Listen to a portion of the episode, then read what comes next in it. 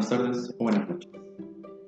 En este episodio, mis compañeros y yo les presentaremos los tipos de liderazgo que existen. El equipo está conformado por Alcántara Camacho Ara, J. Quijano Saúl, Juárez Ortiz Gerardo Gael y Pérez Martín Sade. Comencemos.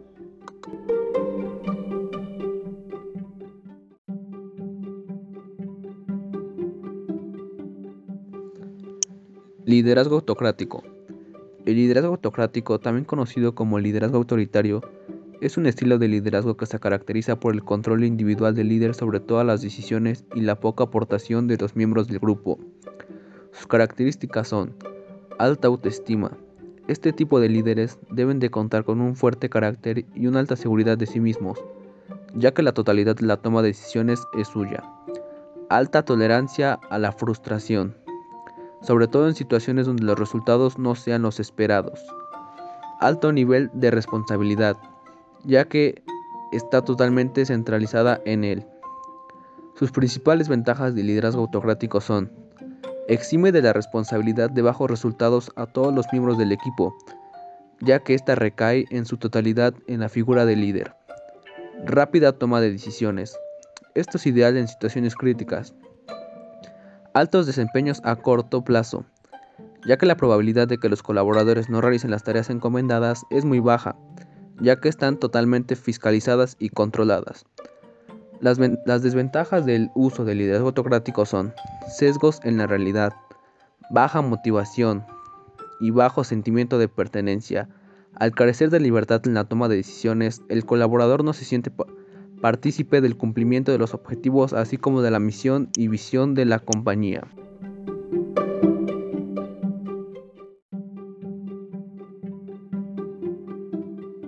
Liderazgo democrático.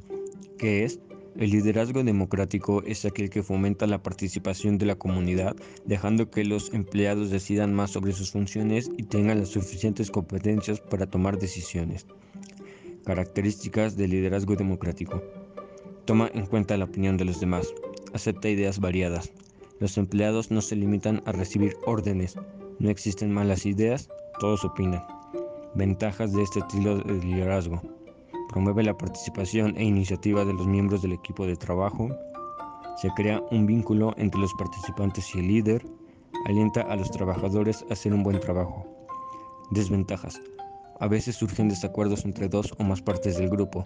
Si no se establecen determinadas reglas de control, pueden surgir anarquías en el grupo y desviarse la atención de los objetivos establecidos. Es largo el proceso para tomar una decisión.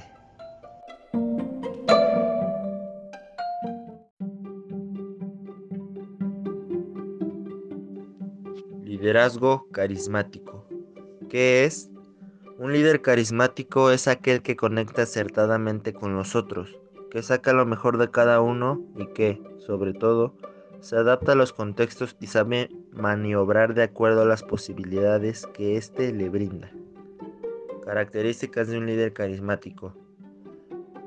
Suelen ser alegres y amables, optimistas, proactivos, empáticos y miran más lejos. Ventajas. Ante un cambio de liderazgo genera menos conflictos que otros tipos de liderazgo genera mucha más motivación en los trabajadores. Como la motivación es mayor, el rendimiento empresarial también tiende a hacerlo. El clima laboral mejora y une al grupo alrededor de él. Desventajas. Sus errores suelen ser perdonados. Sus logros pueden ser excesivamente alabados. Puede llegar a anular a las personas. Puede llegar a crear dependencia. El líder tiene mucho peso en el equipo.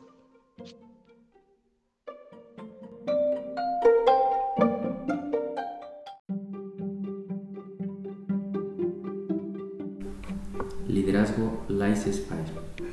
El estilo de liderazgo laissez-faire es de tipo más liberal, cuyo principal objetivo es crear un equipo que pueda trabajar de manera independiente sin que el líder tenga que intervenir constantemente. Sus características. El líder laissez-faire se caracteriza por conceder completa libertad a sus subordinados. No interviene directamente en el trabajo ni lo supervisa continuamente Solo brinda apoyo cuando los empleados lo piden. Las ventajas. La empresa gana más autonomía y puede seguir funcionando si el líder no está. Los empleados trabajan con más libertad, lo que se traduce en menos presiones. Los trabajadores tienen más posibilidades de ascender, pues ponen a prueba constantemente sus competencias. Desventajas. Es posible que no se cumplan los objetivos empresariales si los empleados no trabajan centrados en los resultados. Se genera hostilidad y conflictos entre los empleados, lo cual afecta el clima laboral.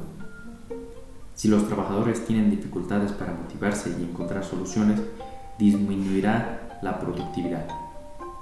La imagen de la empresa podría verse afectada debido al funcionamiento ineficiente. Gracias.